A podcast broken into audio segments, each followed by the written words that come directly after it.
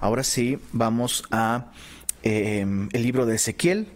Nos encontramos en la sección final de este libro, a partir del capítulo 40. Tenemos la última sección en donde Ezequiel, 20 años después de la destrucción de la ciudad, 20 años después de que Jerusalén fue destruido, el templo fue destruido, em, Ezequiel recibe una visión de un nuevo templo que será levantado en el futuro.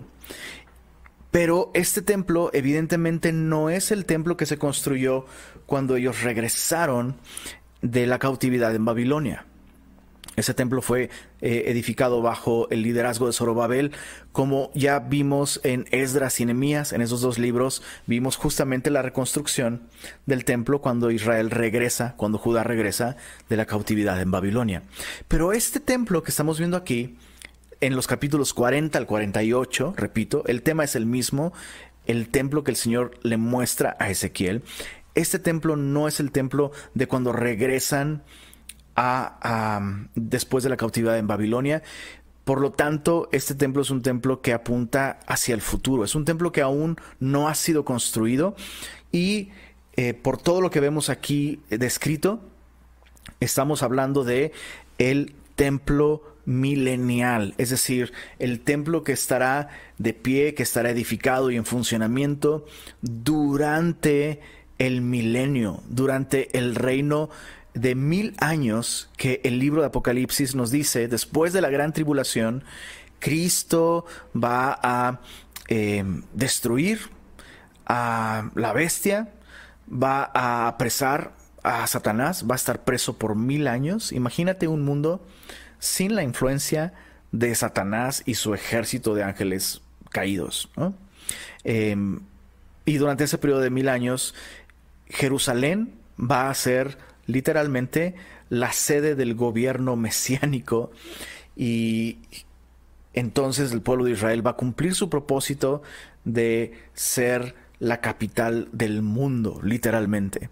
La capital del mundo, eh, luz a las naciones.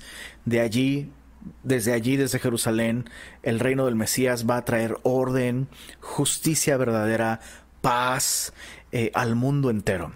Entonces eh, es interesante que, eh, bueno, este templo no ha sido construido todavía. Y la pregunta sería, ¿por qué Dios le mostraría a Ezequiel un templo que ni siquiera es el que se va a construir a corto plazo, ¿no? Cuando terminen estos 70 años de cautividad en Babilonia. Eh, el verso 1 nos dice que ya llevaban 25 años en cautiverio. Entonces faltarían alrededor de 25, 30, 75 años. 75 años faltarían. Eh, mucha gente ni siquiera vería el templo que van a construir cuando regresen de Babilonia. ¿Por qué incluso de plano dar una visión acerca de un templo muy en el futuro que ninguno de ellos va a ver? Bueno, hay dos razones. Número uno, para resaltar la fidelidad de Dios. ¿De qué manera mostrarles un templo muy en el futuro, miles de años después, resaltaría la fidelidad de Dios? Bueno, porque esto implicaría que la nación después de regresar y reconstruir el templo de Zorobabel, la nación volvería a rechazar a Dios, el templo volvería a ser destruido y la nación volvería una vez más a ser esparcida. Y esto sucedió en el año 70 después de Cristo. Y lo asombroso es que Dios de, de esta manera, al mostrarle a Ezequiel este templo en el futuro, en el reino milenial, Dios está enfatizando su fidelidad es, la manera de Dios de decirle a Ezequiel, la nación va a volver a fracasar, la nación va a volver a fallar, la nación va a volver a rechazarme, pero yo voy a cumplir mis promesas y yo voy a terminar la obra que comencé con Israel. Dios es fiel. Dios es fiel. Entonces eso sería de mucho ánimo, de mucho aliento para los que están en cautividad, pero también para los que regresen cuando tienen que edificar eh, el templo de eh, bajo la instrucción, bajo el liderazgo de Zorobabel. Pero la segunda razón es porque Dios quiere elevar la esperanza de su pueblo a la eternidad. Básicamente, el templo del milenio es, es, digámoslo así, es como cortar el cordón de la eternidad. Al terminar ese periodo de mil años, Dios va a traer cielos nuevos, tierra nueva en donde no habite la maldad y veremos literalmente el inicio de una eternidad al lado del Señor.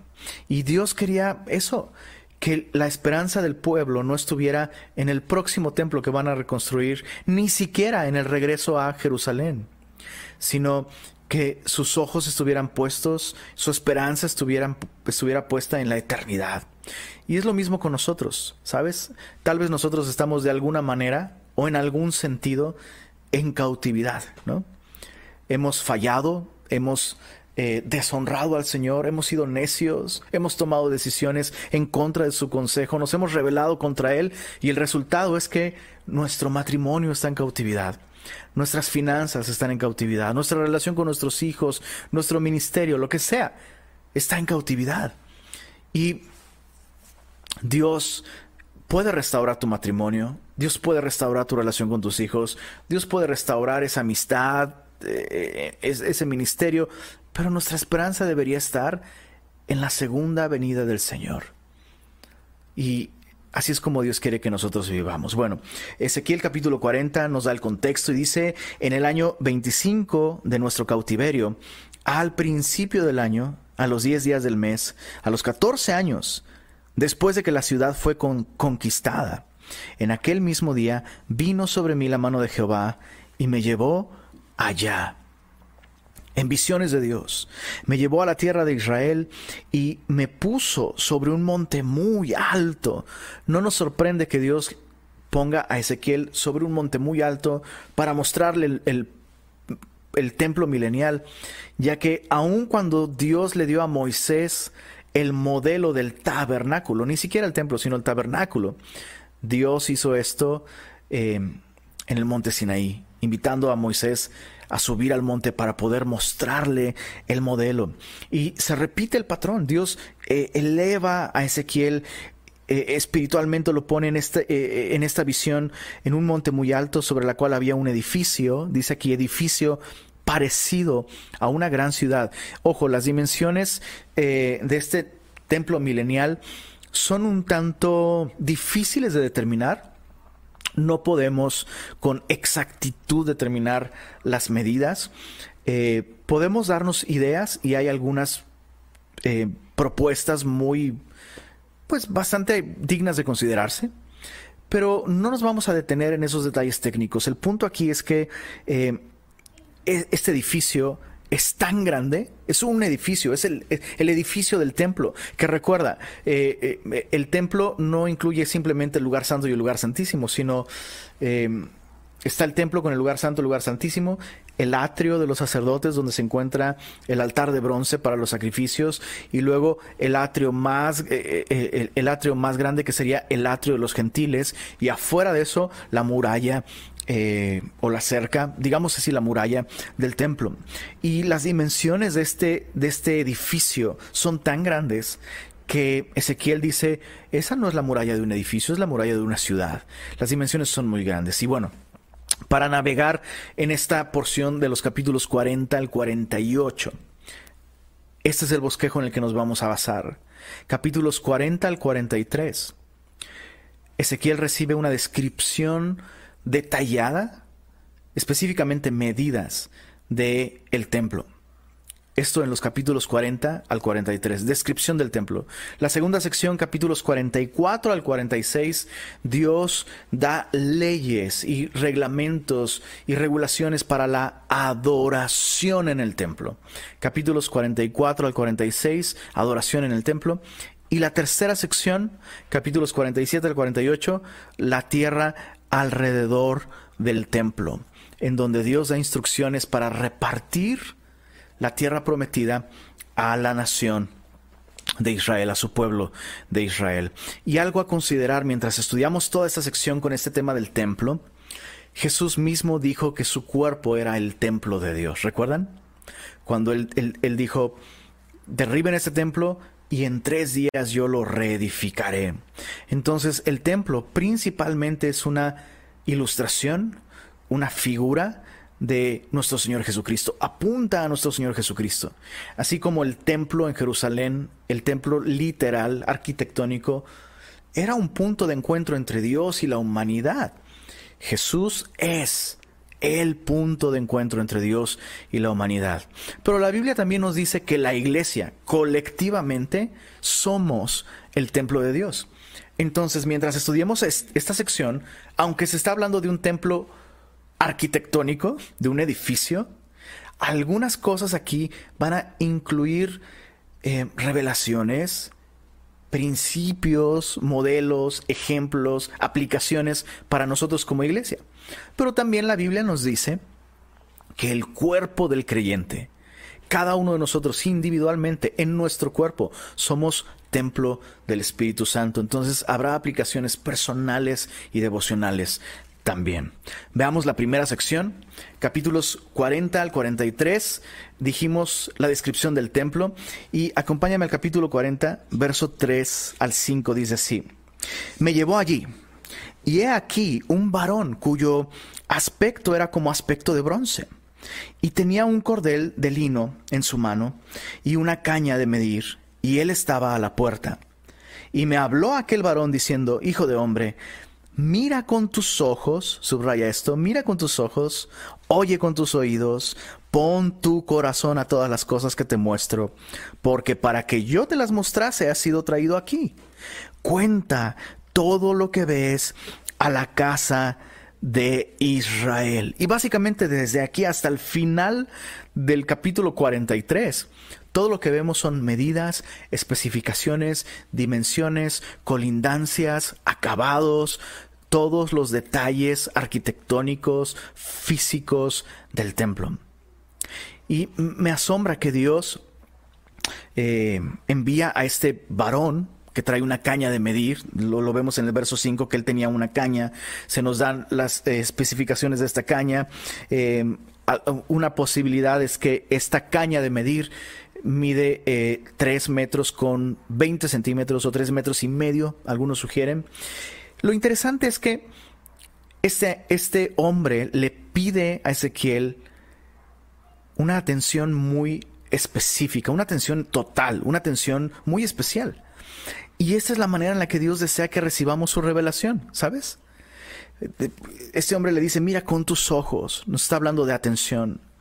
Escucha con tus oídos, nos está hablando de meditar lo que estamos oyendo. Y dice, y pon en tu corazón, lo cual nos habla de voluntad. De nada sirve que escucha, escuchemos con atención, meditando, si todo se queda en nuestra cabeza y simplemente son ideas en el mundo de las ideas, pero no bajan a nuestro corazón y afectan nuestra vida.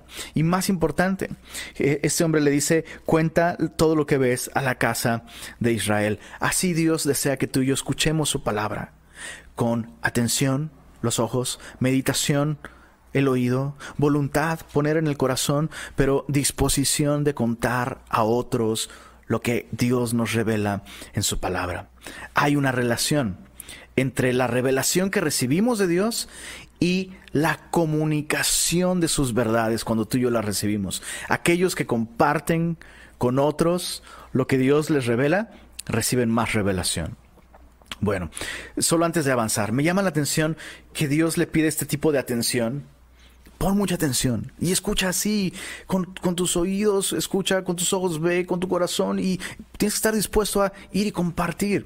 Y lo sorprendente es que por tres capítulos son descripciones arquitectónicas. Y la pregunta, la pregunta es, ¿a quién le importaría escuchar medidas y especificaciones arquitectónicas por tres capítulos? En su tiempo devocional con Dios. O sea, imagina que Dios de pronto te toma en el espíritu y tú sabes que estás en una visión, en un éxtasis espiritual y, ves un varón vestido de blanco y tú dices, oh, y este hombre te dice, escucha con tus oídos, ve con tus ojos, pon en tu corazón esto para que lo compartas con otros. Oh, Señor, qué revelación tan asombrosa me vas a dar. Y te empieza a dar medidas y materiales y cosas así. ¿A quién le importaría escuchar este tipo de revelación de parte de Dios, déjame decirte a quién le interesaría. A quienes han descuidado el privilegio de tener un lugar donde adorar al Señor. Y Dios comienza a describir, yo voy a permitir que tengan un nuevo templo y será así. Y medirá tanto de alto. Y quiero que imagines, va a haber tantas puertas y los acabados van a ser de, tal material y el atrio va a tener estas dimensiones y, y, esta parte del templo va a apuntar hacia el norte, entonces el sol va a salir de este lado. Imagínalo. Y sabes, eh, eh, yo estoy seguro que quienes, incluso Ezequiel mismo, no estaba decepcionado al escuchar, ¿esta es la revelación de Dios? ¿Medidas? ¿Tamaños? No soy arquitecto, Señor, soy un adorador. Yo quiero que me digas algo inspiracional. Esto era inspiracional. Esto era la palabra de Dios. Pero este pueblo que ya perdió ese privilegio, ahora escucha con emoción, con esperanza, con gratitud y con devoción lo que tal vez muchos otros considerarían aburrido.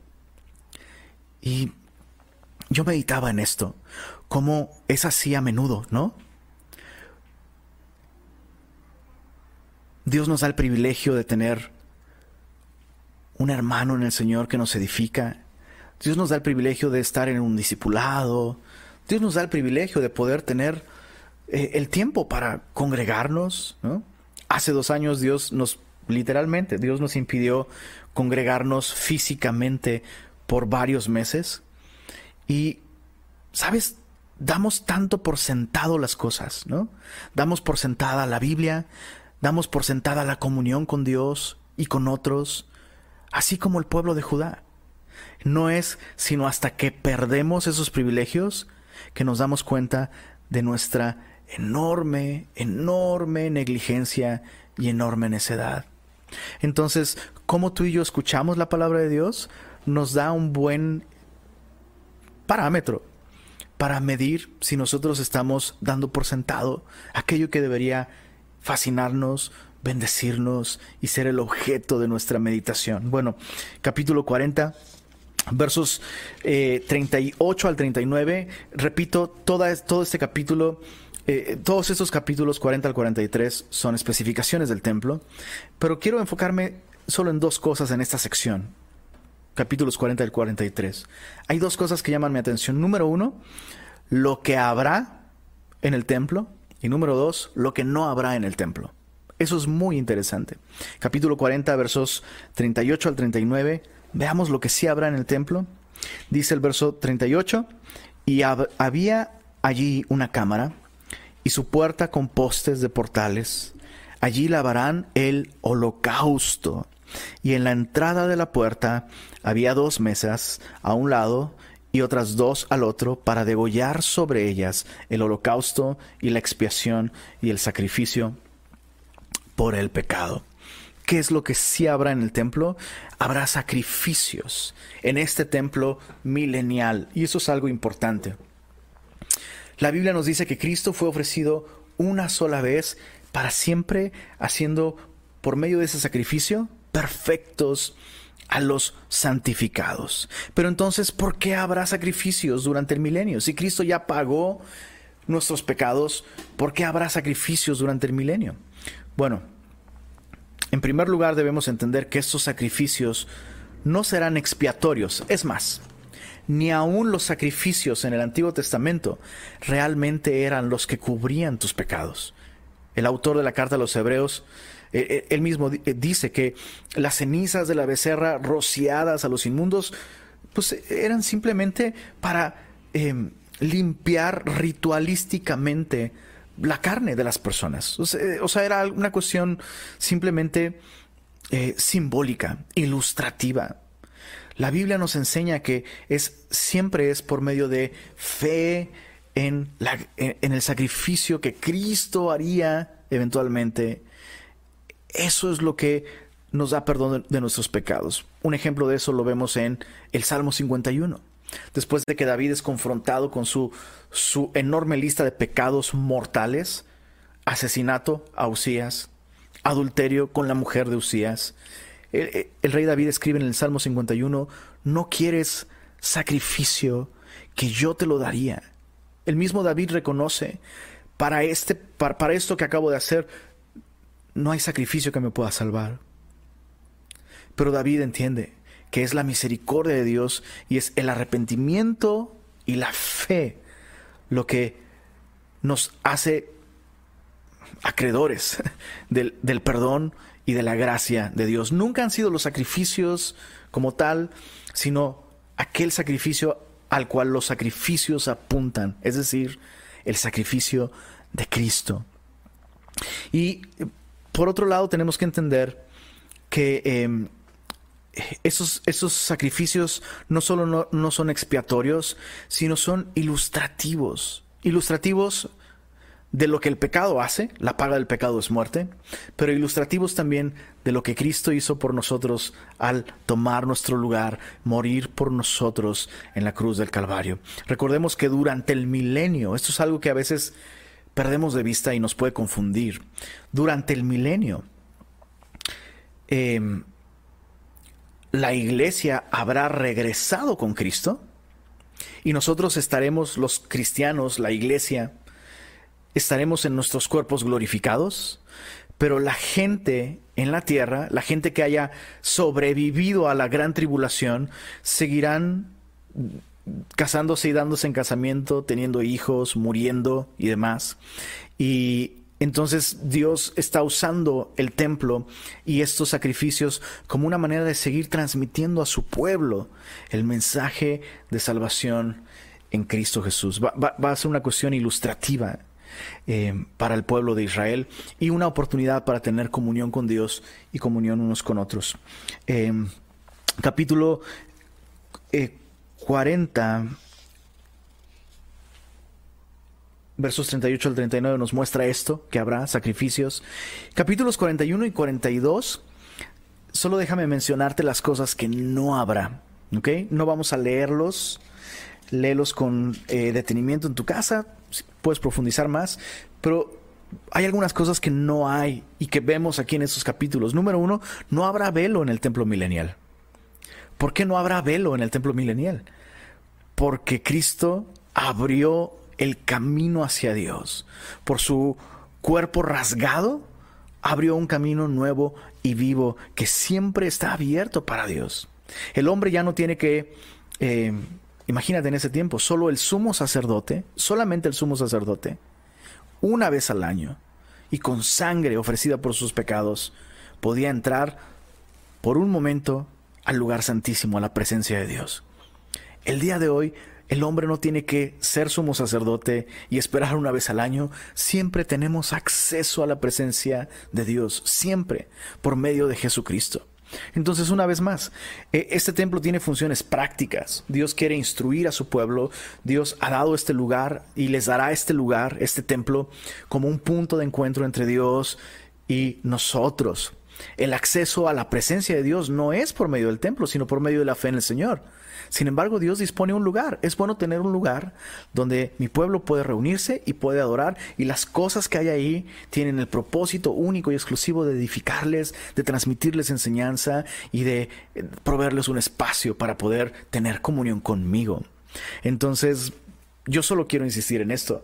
Cada vez hay más personas que insisten en que la iglesia no debería tener un lugar para reunirse y que eso está mal y que Dios está en todos lados.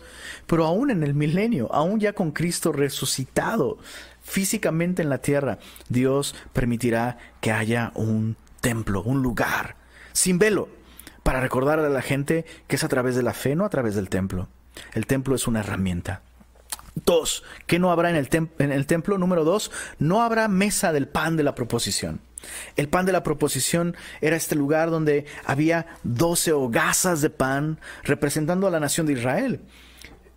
Pero la nación de Israel falló en este privilegio, en esta misión que tenían de transmitir, de llevar al mundo el mensaje de la palabra de Dios, porque no solo de pan vivirá el hombre. La nación de Israel falló en esto. Pero Cristo vino para cumplir ese propósito y se presentó como el pan de vida. Entonces, ya que el pan de vida estará ahí, ya no habrá mesa del pan de la proposición. Número tres, ¿qué no habrá? No habrá arca del pacto. En, estos, en todos estos capítulos no vemos especificaciones de la construcción de una nueva arca del pacto, porque Cristo estableció un nuevo pacto basado en su sangre derramada una vez para siempre. Y número cuatro, eso es muy interesante, no habrá candelabro en el templo.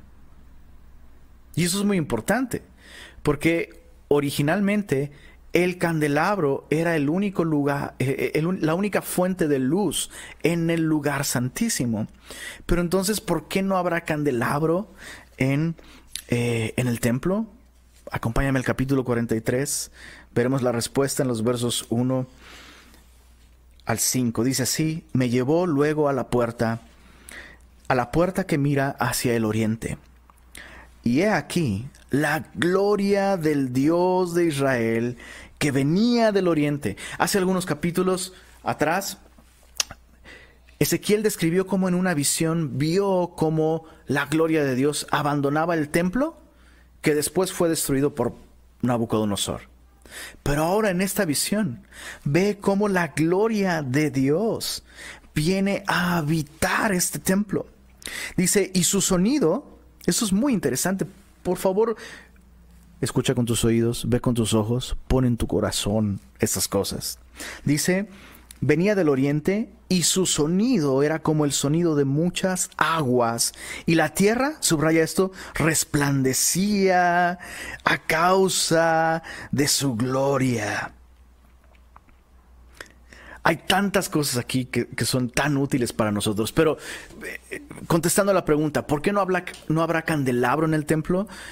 porque la gloria de Dios iluminará no solo el templo, sino la ciudad entera. Es más, la Biblia nos dice que la gloria del Señor cubrirá la tierra como las aguas cubren el mar. La gloria de Dios resplandecerá con, su fulgor, con su poder, con su santidad en el templo y no habrá necesidad de candelabro. La gloria de Dios habitará el templo. Ahora hay un par de cosas que hay que meditar aquí. ¿Te diste cuenta que describe Ezequiel que la gloria de Dios al venir, su sonido era como el sonido de muchas aguas y la tierra resplandecía a causa de su gloria? En, en la Biblia, la simbología es muy consistente. Y uno de los símbolos que Dios usa con mucha frecuencia es el de las aguas.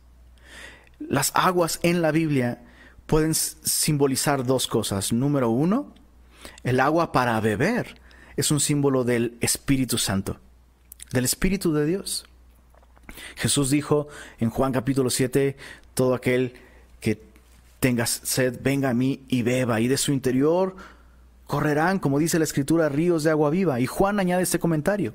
Esto dijo acerca del espíritu que habrían de recibir los que creen en él. Entonces el agua para beber es un símbolo del Espíritu Santo. Pero también la Biblia se refiere al agua para lavar, el agua que se usa para lavar, como un símbolo de la palabra de Dios. Y eso es muy útil para nosotros. ¿Quieres ver la gloria de Dios en el templo de tu vida?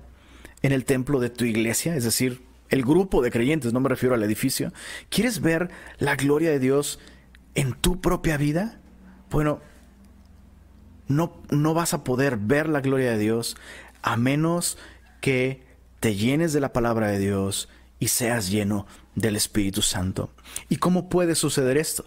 Bueno, te das cuenta aquí, el capítulo 43 está después del capítulo 40, 41 y 42.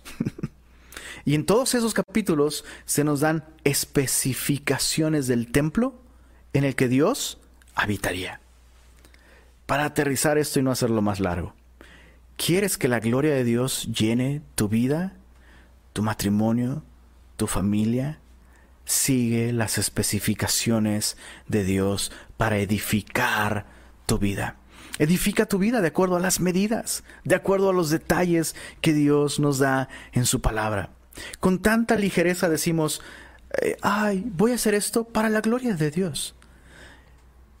Y a veces decimos que vamos a hacer algo para la gloria de Dios, mientras lo que hacemos literalmente va en contra de lo que Dios nos dice en su palabra. Y e, esto no va a funcionar. Si deseas ver la gloria de Dios en tu vida, Sigue las especificaciones de Dios. Edifica tu vida de acuerdo a los planos de Dios. Esto no es legalismo, es obediencia por amor. Vivir para la gloria de Dios es imposible sin vivir de acuerdo a la palabra de Dios. Así que la próxima vez que usemos esta frase, oh, quiero hacer esto para la gloria de Dios, em, consultemos primero con la escritura. Consultemos primero con la escritura. Capítulo 40 44. Em, Ay Dios, perdóname. Capítulo 43, antes de dejar el capítulo 43, versos 6 al 11. Hay algo muy interesante aquí con respecto a las especificaciones. Mira, dice, y oí uno que me hablaba desde la casa, y un varón estaba junto a mí. Y me dijo, Hijo de hombre, este es el lugar de mi trono, el lugar donde posaré las plantas de mis pies, evidentemente es el Mesías hablando, en el cual habitaré entre los hijos de Israel para siempre, y nunca más profanará la casa de Israel mi santo nombre, ni ellos ni sus reyes, con sus fornicaciones, ni con los cuerpos muertos de sus reyes en sus lugares altos, estos lugares donde edificaban altares paganos para adorar ídolos. Porque poniendo ellos su umbral junto a mi umbral, su contrafuerte junto a mi contrafuerte, mediando solo una pared entre mí y ellos, han contaminado mi santo nombre con sus abominaciones que hicieron, por tanto los consumí en mi furor. Ahora arrojarán lejos de mí sus fornicaciones y los cuerpos de sus reyes, los cuerpos muertos de sus reyes, y habitaré en medio de ellos para siempre. Tú, hijo de hombre. Verso 10 muestra a la casa de Israel esta casa. Y mira qué interesante, dice, y avergüéncense de sus pecados, y midan el diseño de ella. Verso 11, esto es clave, el verso 11 es clave. Y si se avergonzaren de todo lo que han hecho, hazles entender el diseño de la casa, su disposición, sus salidas, sus entradas, sus formas, sus descripciones, sus configuraciones, todas sus leyes, descríbelo delante de sus ojos para que guarden toda su forma y todas sus reglas y las pongan por obra. Qué interesante. Si se avergonzaren de todo lo que han hecho, hazles entender. Y esta es una técnica súper efectiva, súper avanzada de estudio bíblico. Siempre hay que preguntarnos lo contrario. Dice, si se avergonzaren de todo lo que han hecho, hazles entender. Y esta pregunta de meditación bíblica sería, ¿y si no? La respuesta sería, ¿y si no? Pues no. La falta de arrepentimiento siempre ocasionará una falta de entendimiento de la palabra de Dios. El pecado siempre es un estorbo para nuestra relación con el Señor. Sabes, si, si tú lees la palabra de Dios y no entiendes absolutamente nada, bueno, hay dos posibilidades. Número uno, que tal vez no has nacido de nuevo. Tal vez no has nacido de nuevo.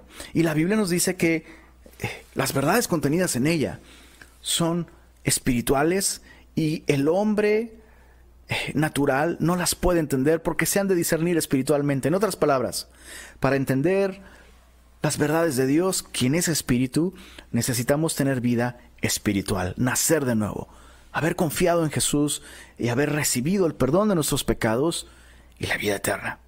Pero la otra posibilidad es que a lo mejor si tú ya has nacido de nuevo, pero dices, no entiendo, simplemente no entiendo. ¿Será que me falta coeficiente intelectual? ¿O será que me falta me faltan herramientas bíblicas? Oh, ya sé, me falta alguien que me explique bien y entonces alguien suficientemente listo y, erudito me va a poder hacer entender. No. Lo que te falta en ese caso, aunque no está mal tener herramientas y no está falta, no, está mal echar mano de eh, maestros bíblicos, el pecado es el siempre es el mayor estorbo para no poder comprender correctamente la palabra de Dios. Ahora hay algo que aquí nos, dice, y bueno, y, la única manera de solucionar nuestro pecado es confesándolo y arrepintiéndonos. Pero hay una última cosa antes de dejar esta sección, capítulos 40 al 43. Vimos en el capítulo, perdón, capítulo 43, verso 11, que la condición para que ellos entiendan es si se avergüenzan de las cosas que han hecho. Y de pronto yo, yo me hice esta pregunta, ¿acaso el arrepentimiento ¿El arrepentimiento es lo mismo que avergonzarse? Y llegué a esta conclusión. el, eh, el avergonzarme de mis pecados no necesariamente es arrepentimiento, pero si me he arrepentido, inevitablemente me avergonzaré de mis pecados. ¿Por qué? Porque el arrepentimiento es literalmente es un cambio de mente, un cambio de mentalidad.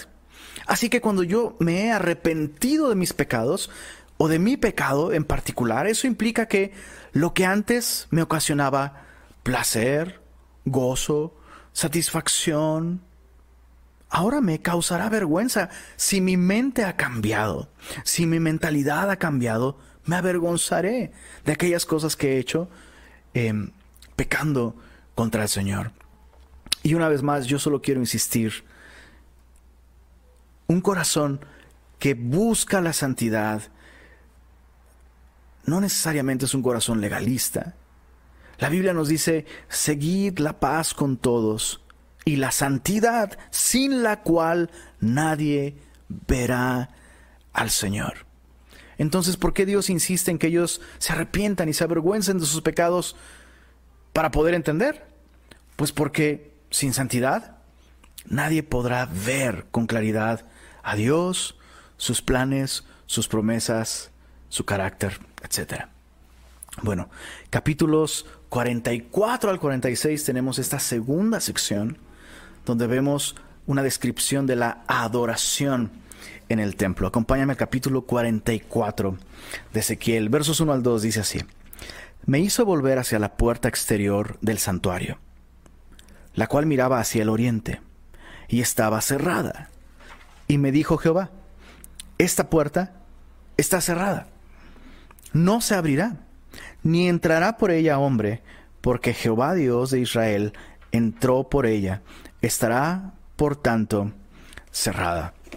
Y muchos sugieren que, perdón, que esta puerta, eh, esta puerta que da hacia el, dice aquí el verso 1, hacia el oriente, es la misma puerta que el día de hoy se encuentra en Jerusalén. Parte de las ruinas que, se preservaron de la construcción original de la ciudad y del templo incluyen esta puerta, la puerta oriental, que los judíos le llaman la puerta dorada. Y justo esta profecía lo que dice es que el Mesías va a entrar por ella, justo para inaugurar este periodo de mil años de, su reino milenial, va a entrar por esta puerta. Y hay algo muy interesante. Eh, bueno, algunos sugieren es esa misma puerta, otros sugieren que no, no va a ser esta misma puerta, va a ser otra puerta que el Señor simplemente va a dejar de manera exclusiva para el Mesías y para un personaje muy interesante que será el príncipe de su pueblo hablaremos de él más adelante. Pero eh, un dato interesante es que en 1541 los turcos, liderados por eh, Solimán el Magnífico, eh, cuando tomaron el control de la ciudad de Jerusalén, cerraron esta puerta. O sea, hicieron arreglos arquitectónicos para cerrar esta puerta y además dispusieron el terreno que está enfrente de esa puerta como un cementerio. Todo esto para impedir que el Mesías cumpliera esta profecía. Entonces es muy chistoso porque ellos como que pensaron, ah, bueno, para impedir que el Mesías entre a Jerusalén y inicie su reino de mil años, vamos a cerrar esta puerta, ¿no? Como, así como unos, como si unos albañiles pudieran evitar la inauguración del reino del Mesías. Y, y, vamos a poner un cementerio para contaminar esta tierra, ¿no? Ritualísticamente, y de esa manera, pues, Elías el heraldo del Mesías, ni siquiera, ni siquiera el heraldo va a poder pasar por aquí para abrirle el camino al Mesías. Algo interesante es que en la guerra de 1967, los árabes llevaron tanques justo hasta esta puerta, apuntaron a la puerta, pero nunca dispararon y entonces esa puerta sigue cerrada. Entonces algunos sugieren, sí, es exactamente esta misma puerta y lo que los turcos hicieron para evitar el cumplimiento de esa profecía, finalmente terminó cumpliendo esa profecía. Ya lo sabremos en el milenio. Hagan sus apuestas. No, no es cierto, estoy bromeando, no, no hagan apuestas, eso no está bien.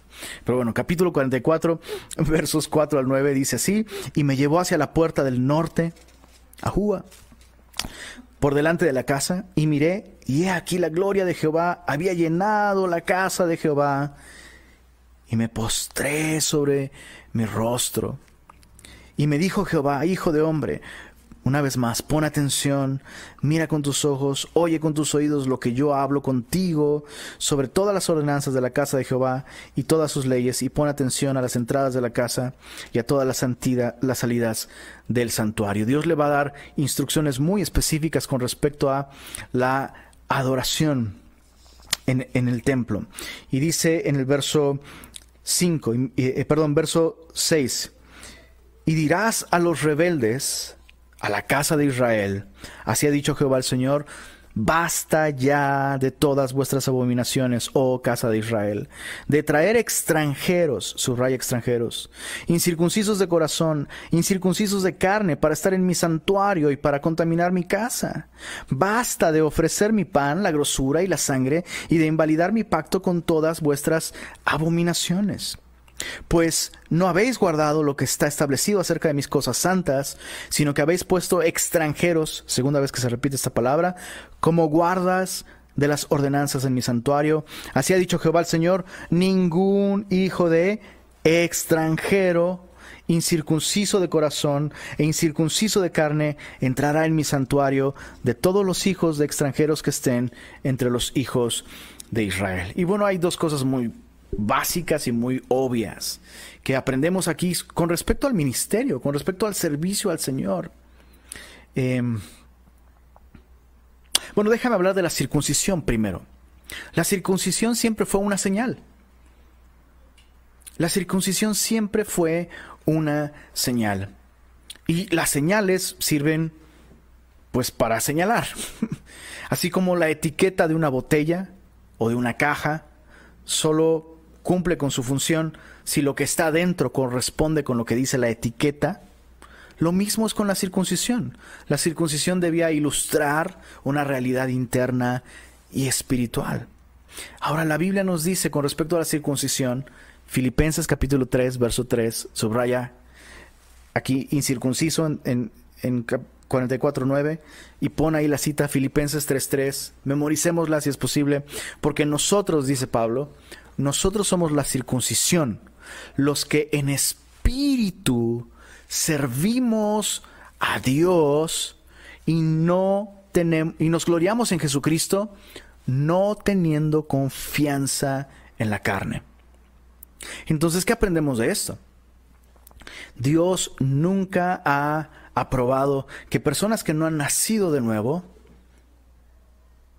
estén encargadas de algún ministerio. Pablo mismo le dice a Timoteo, no dejes que un neófito empiece a funcionar dentro del ministerio. Debes dejar que la persona dé fruto, que la persona sea cristiana en primer lugar, ¿no? Y en segundo lugar, que la persona madure. Porque si la persona no ha madurado, aún está apoyándose mucho en su carne. Y la circuncisión justamente era esto, un símbolo de una persona que había renunciado a gloriarse en su carne, en su capacidad, en su linaje, en su apellido, en su experiencia.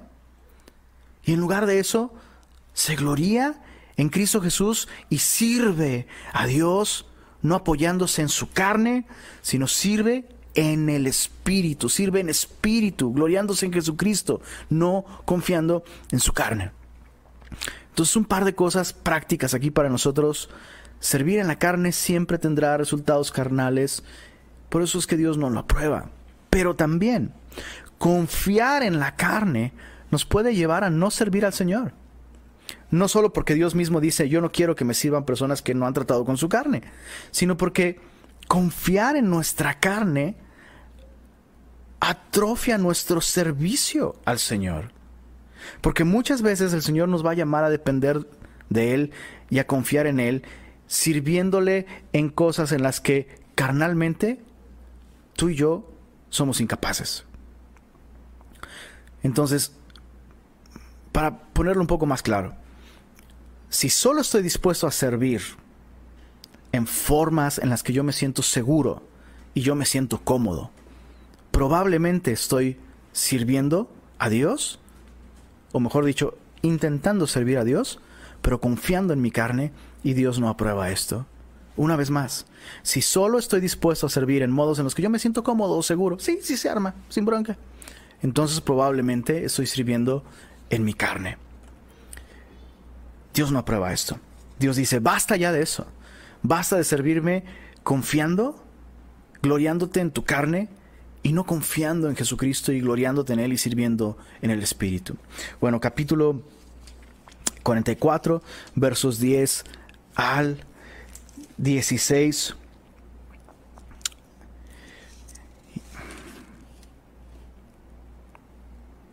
Dice así, y los levitas que se apartaron de mí, cuando Israel se alejó de mí, yéndose tras sus ídolos, llevarán su iniquidad y servirán en mi santuario, y eso es muy raro, yo tengo signos de interrogación, porque Dios dice, los que se apartaron de mí cuando Israel se alejó, llevarán su iniquidad. Y tú dices, pues ¿cómo van a llevar su iniquidad? Verso 11, servirán en mi santuario como porteros a las puertas de la casa y sirvientes en la casa. Ellos matarán el holocausto y la víctima para el pueblo y estarán ante él para servirle. Verso 13. No se acercarán a mí para servirme como sacerdotes, ni se acercarán a ninguna de mis cosas santas, a mis cosas santísimas, sino que llevarán su vergüenza y las abominaciones que hicieron. Les pondré pues por guardas encargados de la custodia de la casa, para todo el servicio de ella y para todo lo que en ella haya de hacerse. Más, los sacerdotes levitas hijos de Sadoc. Recuerda que la tribu de Leví se formaba por varias familias y una de ellas era la familia de Sadoc. Los sacerdotes levitas hijos de Sadoc que guardaron el ordenamiento del santuario cuando los hijos de Israel se apartaron de mí. Ellos se acercarán para ministrar ante mí y delante de mí estarán para ofrecerme la grosura y la sangre, dice Jehová el Señor. Ellos entrarán en mi santuario y se, acercarán a mi mesa para servirme y guardarán mis ordenanzas. Aunque todo esto habla específicamente sobre la tribu de Leví, hay algo que aprender aquí. Dos cosas. En mi servicio a Dios debo tener en mente las consecuencias y mis actitudes. Las consecuencias. ¿A qué nos referimos con esto? Bueno, Dios dice aquí que hubo algunos levitas que se apartaron tras la idolatría. En el momento de apostasía de la nación, muchos levitas se apartaron hacia la idolatría. Y es sorprendente que Dios dice, bueno, ellos llevarán su iniquidad. ¿Cómo? Bueno, servirán como porteros y haciendo esto y, y servirán ayudando al pueblo y ministrando al pueblo. ¿Y cuál es la consecuencia aquí? Bueno, la gracia de Dios nos libra de la paga del pecado que es muerte, pero no nos libra de las consecuencias. Y eso tenemos que tenerlo en mente especialmente al considerar las responsabilidades que tenemos ante Dios. La gracia de Dios no significa que el cristiano puede vivir carente de un sentido de responsabilidad e incluso de recompensas. La Biblia nos habla de recompensas. Así que hay consecuencias a nuestras acciones. Sí, Dios perdona nuestro pecado y no moriremos. Y eso es maravilloso. Gloria a Dios por ello. Pero hay consecuencias. Hay consecuencias. Y la lección para nosotros sería,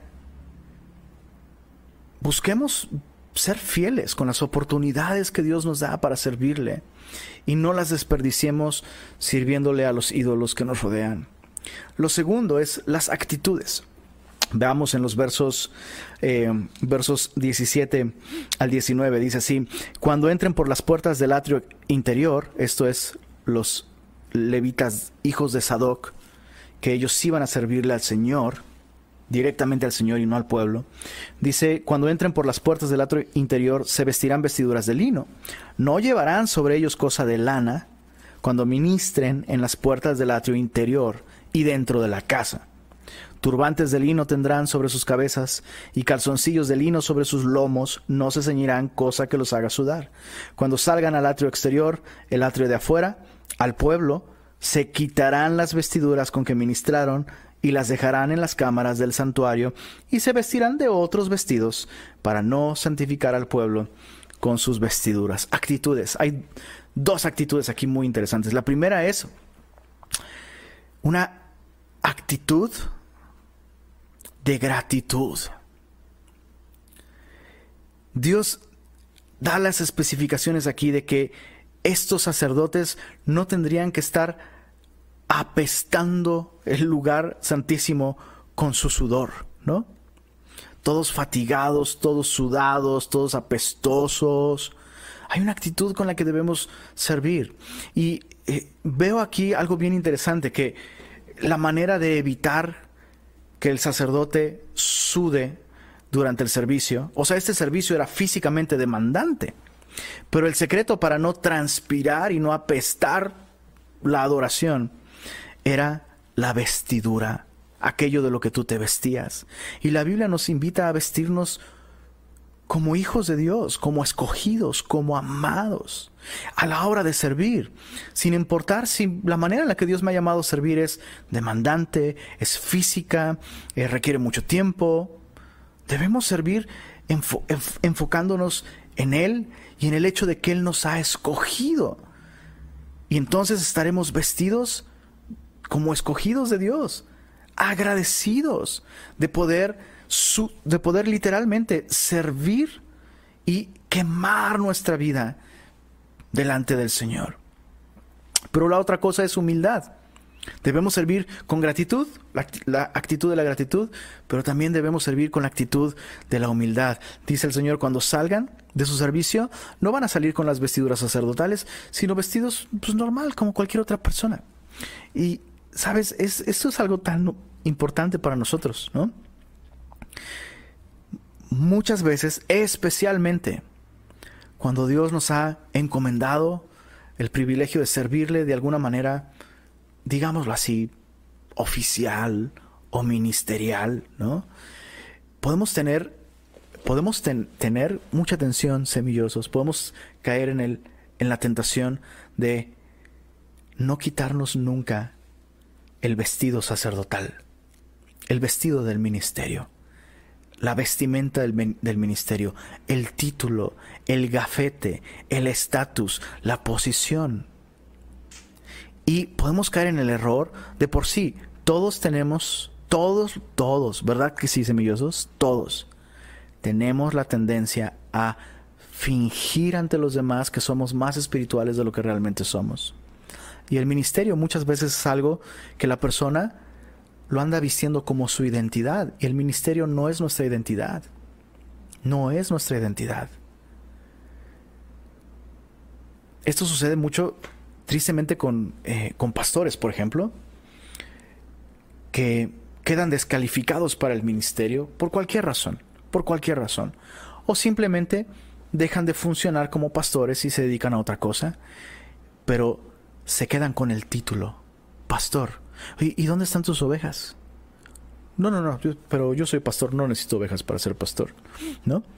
Y eso es como quedarte con el estatus, como con, eso, quedarte con el, perdón, perdón, pero quedarte con el disfraz para cubrir la realidad de que no hay una auténtica relación con el Señor. Entonces, no hagas del ministerio tu identidad, no hagas del don que Dios te ha dado tu identidad y te la cuelgues para tratar de impresionar a otros. Mírenme cuán, cuán espiritual soy. Oye, sí, ¿sabías que Dios me ha dado un don de intercesión? Justo el otro día estaba orando por ti a las dos de la mañana. Ah, normalmente a esa hora el Señor me despierta para orar por... Y justo el otro día a las dos de la mañana yo estaba acordándome, estuve orando por ti como por tres horas. Porque mis tiempos con el Señor son así. Dios, Dios me ha dado un don de intercesión. Gloria a Dios. ¿No? No hagas eso. Deja tus vestimentas. Deja tus, tus vestiduras sacerdotales allá. Y cuando andes entre cristianos, sé cristiano. Sé un redimido más. Sé una oveja más del Señor. Entonces el Señor le pide esto a, sus sacerdotes que sirvan de esta de esta manera y con esta actitud. Capítulo 44 en los versos 19 al 21, eh, no, perdóname, en, los versos, híjole, no, sí, no vamos a llegar al capítulo 48, solo vamos a acabar la sección número 2, pero mira en los versos 19 al 21, Dios da instrucciones muy interesantes. Perdóname, verso 20.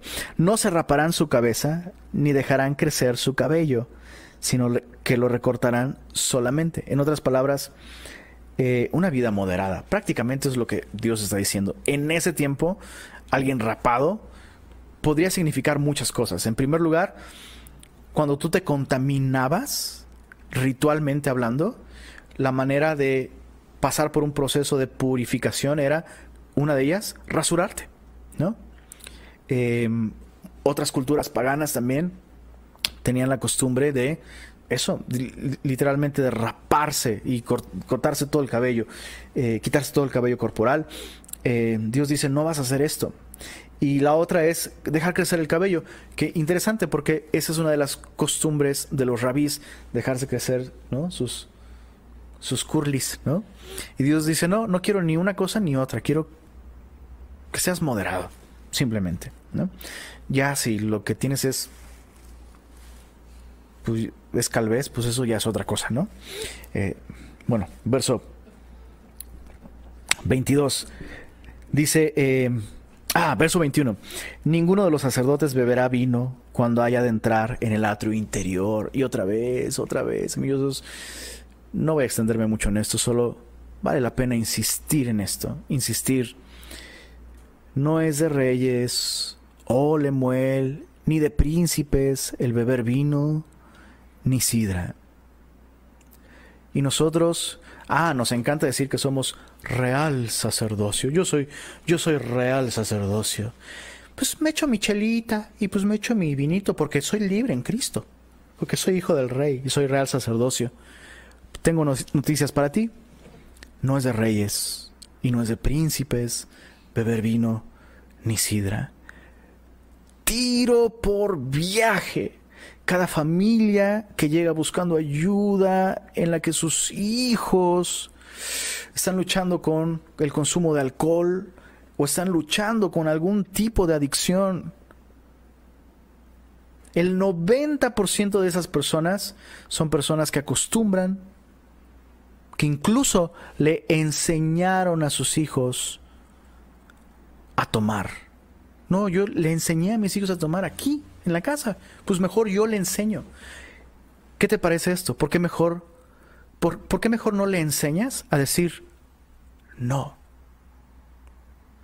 No es de reyes, no es de príncipes. ¿Quieres que tu hijo viva como rey delante de Dios? Como príncipe, una persona a la que Dios usa, a la que Dios le da autoridad moral para formar una familia algún día, servirle al Señor de algún modo. No le, no le pongas esas enormes piedras de tropiezo. Papás, papás. Es mucho más fácil que sus hijos caigan en excesos si están acostumbrados. Pues mira, un cristiano puede hacer eso. Mi papá lo hacía todo el tiempo, pero solo, solo una, solo una. Nos enseñaba, ¿no? Listo. No lo hagas. Te vas a arrepentir. Te vas a arrepentir. Si no eres capaz por el bien de tus hijos de decirle no a esto, entonces no eres tan libre como dices ser. Interesante, solo la Biblia exalta como una virtud eh, la abstinencia. Sin duda, insisto, no es pecado, ¿verdad? Tomarse una cerveza o tomarse una copa de vino no es pecado, pero no es de reyes, no es de príncipes. Eh, verso 22, ni viuda ni repudiada tomará por mujer, sino que tomará virgen del linaje de la casa de Israel, o viuda que fuere viuda de sacerdote. Muy interesante. Muchos se escandalizan por este tipo de indicaciones de Dios a los levitas, pero hay algo que no podemos ignorar. El matrimonio es difícil de por sí.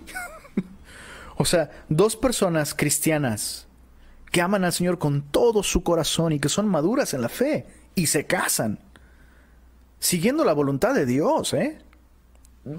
A todas luces, con señales, con milagros, todo. O sea, dos personas que se casan ahora sí que como Dios manda y realmente para la gloria de Dios. Oh, va a haber luchas, va a haber batallas, va a haber lo que Pablo dice, aflicción en la carne incluso, ¿no? Porque lo que el matrimonio demanda es que mueras a ti mismo, que mueras a tu carne. Te va a doler, hijo, te va a doler más. ¿no? Un soltero pues lucha con su carne cuando escucha la prédica, cuando tiene comunión con otro, pero ya casado, luchas con tu carne todos los días porque despiertas junto a una persona que te recuerda a través de tu propio trato y tus propias respuestas que tú eres pecador. Entonces, el matrimonio ya de por sí es difícil. ¿Por qué complicarlo más ignorando que ciertas condiciones complican más el escenario? Casarse con una persona que ya una persona que ya eh, tiene un pasado, con una persona que, y no insisto, no estoy diciendo que eso no debe hacerse, pero estas personas están llamadas al ministerio. Están llamadas al ministerio. ¿Para qué complicar más? ¿Para qué complicar más algo que ya de por sí es difícil? Si tú no estás llamado al ministerio, sin lugar a dudas, tal vez, y creo que puede haber excepciones, pero el consejo de Dios es, si crees que estás llamado al ministerio, no puedes tomar tan a la ligera la decisión de con quién te casas.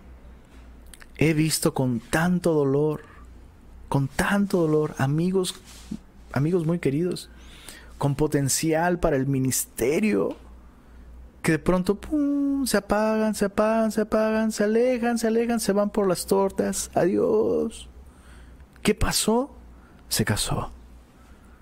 Se casó con esta chava. O se casó con este chavo, ¿no? Y todo, todo, lo, todo lo que empezaba a florecer eh, se marchitó. No quieres esto.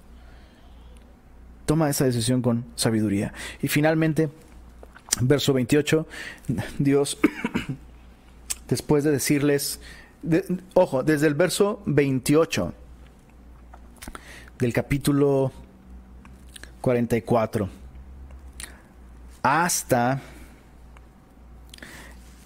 el final del capítulo 46, Dios les dice dónde vivir. ¿Dónde vivir? No, perdóname, perdóname. Sí, hasta el final del capítulo 46. Dios les dice dónde vivir. Y hay algo muy interesante. En el verso 28 dice, y habrá para ellos heredad, específicamente los levitas. Yo seré su heredad. Pero no les daréis posesión en Israel, yo soy su posesión. La ofrenda y la expiación y el sacrificio por el pecado comerán, y toda cosa consagrada en Israel será de ellos, y las primicias de todos los primeros frutos de todo, y toda ofrenda de todo lo que se presente de todas vuestras ofrendas, será de los sacerdotes. Asimismo daréis al sacerdote las primicias de todas vuestras masas, para que repose la bendición en vuestras casas. Ahí cuando hagan las de harina, acuérdense de, su servilleta. Ninguna cosa mortecina ni desgarrada, así de aves como de animales, comerán los sacerdotes. Y a partir del capítulo 45 vemos la repartición, asignación de las tierras, especificación de pesos y medidas para las ofrendas, asignación de fechas para las festividades y demás. Pero algo tan interesante aquí, no solo Dios les dice cómo vivir, con qué actitud de servir, sino Dios les, les hace saber el gran privilegio que ellos tendrán. Y Dios lo describe así, ustedes no van a tener heredad en, en, en este reino milenial, porque su heredad voy a ser yo. Y, y eso es maravilloso, eso es increíble. Si tu motivación para servir no es tener más de Dios, conocer más al Señor, estar más cerca del Señor. Por favor, reconsidera tus motivaciones. Si, tu motivación para, para servir es una posición, que dicho sea de paso, los ministerios no son posiciones, son funciones. Funciones. Es muy distinto. Pero si tu motivación para servir no es conocer más del Señor, tener más de Él o que Él tenga más de ti. Creo que no, no existe una, una motivación fuera de esta que sea sana para servir en el ministerio. Muy bien. Próxima semana veremos eh, el resto de los capítulos, capítulos 45 al 48, y terminemos simplemente orando. Señor, gracias por mostrarnos estas cosas. no eres un Dios improvisado, Señor. ¿Cómo, dónde y quiénes te adoran? Todo esto es, es, parte de tus planes y tú has dejado sabiduría, indicaciones en tu palabra. Y te rogamos, Señor, que aunque esas cosas hablan del templo en Jerusalén en el milenio, te rogamos que nos ayudes a tomar esas cosas y aprender de ellas cómo deseas que vivamos el día de hoy, nosotros tu iglesia que somos tu templo. Y nosotros como individuos, cada uno, templos de tu espíritu, queremos edificar vidas de acuerdo a tus indicaciones, de acuerdo a tu palabra, para que tu gloria se manifieste en nosotros. Deseamos, deseamos vivir, Señor, vidas que persiguen la santidad no porque con ellas podemos ser mejores que otros, pues todos somos iguales, Señor. Pero porque la santidad conviene, conviene a tu casa, porque sin santidad nadie te podrá ver y nosotros deseamos verte en nuestra vida y deseamos que otros vean tu gloria manifestada en nuestra vida. Señor, deseamos que si alguno habla, hable conforme a las palabras de Dios, que si alguno ministra, ministre conforme al poder que tú das, para que en todo seas tú glorificado por medio de Jesucristo, a quien pertenece en la gloria, el imperio, por los siglos de los siglos. Amén. Haznos verdaderamente, Señor, a nosotros el día de hoy, como Semilla Monterrey, Señor. Haznos ver el enorme privilegio de realmente ser real sacerdocio, nación santa, pueblo comprado, rescatado, redimido, adquirido por ti, para que reflejemos, anunciemos, despleguemos las virtudes de aquel que nos llamó de las tinieblas a su luz admirable. Permítenos vivir vidas así, Señor, en las que tú puedas manifestar toda tu gloria. Y pedimos esto en tu nombre. Amén.